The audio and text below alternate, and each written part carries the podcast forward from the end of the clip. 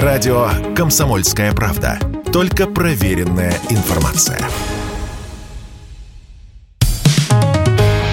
«Экономика» на Радио КП.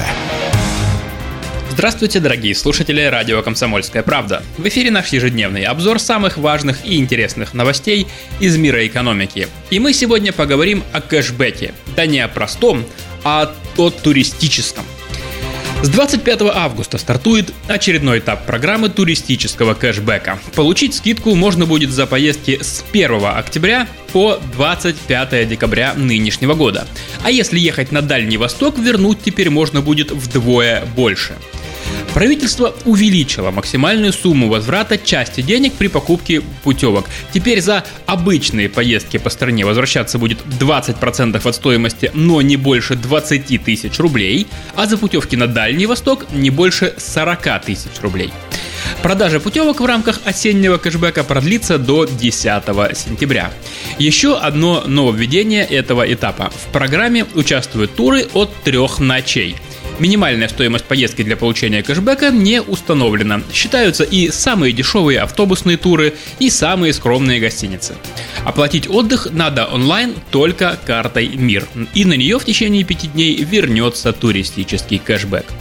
Как рассказал премьер-министр э, Михаил Мишустин, программа туристического кэшбэка оказалась очень востребованной. Субсидиями от государства уже воспользовались 4 миллиона россиян. А этой осенью отдохнуть со скидкой смогут около 600 тысяч туристов. Итак, короткая инструкция, как получить компенсацию за отдых в России.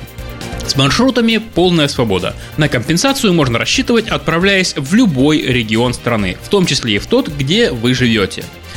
Кэшбэк положен как клиентам турфирм, так и самостоятельным путешественникам, при соблюдении, конечно, всех остальных условий. Можно купить пакетный тур, в который входит перелет, проживание и трансфер, или самостоятельно оплатить только отдых в отеле или санатории.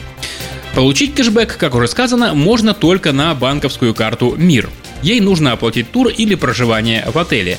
Необходимо внести полную стоимость отдыха. При оплате тура наличными или картами Visa, MasterCard или UnionPay кэшбэк не дадут. Кроме того, важно выбирать только те туры или программы и отели, которые участвуют э, в туристическом кэшбэке. Все предложения собраны на сайте мирпутешествий.рф. Еще раз, мирпутешествий.рф. Ведь для туроператоров, гостиниц, сайтов – систем онлайн-бронирования, участие в акции – дело абсолютно добровольное, и не все к ней подключаются. Так что лучше уточнять этот момент в интернете еще до покупки. И кроме того, в акции можно участвовать сколько угодно раз с одной и той же картой МИР. Максимальный размер кэшбэка действует для каждой покупки, а не в сумме на всю осень. Но не более 20 тысяч рублей. Или 40 тысяч, напоминаю, для Дальнего Востока. Ну что ж, зрелище мы с вами обсудили. Теперь поговорим про хлеб. Хлеба у нас в этом году будет завались, скорее всего. В этом году в стране соберут около 145 миллионов тонн зерна. Из них 95 миллионов тонн пшеницы. Таков прогноз Института конъюнктуры аграрного рынка. Еще пару недель назад эксперты говорили про 140 миллионов тонн зерна, и новые оценки объясняются высокой урожайностью, которая стала для всех приятным сюрпризом. Кроме того, стране пока везет с погодой. Начало августа в центральных регионах России выдалось сухим, что дает возможность наращивать темпы уборки зерна. Если в стране действительно соберут 145 миллионов тонн зерна, это станет абсолютным рекордом. Для сравнения, в прошлом году собрали 121 миллион тонн. Рекорд был поставлен в 2017 году – 135,5 миллионов тонн зерна, из них 86 миллионов тонн пшеницы.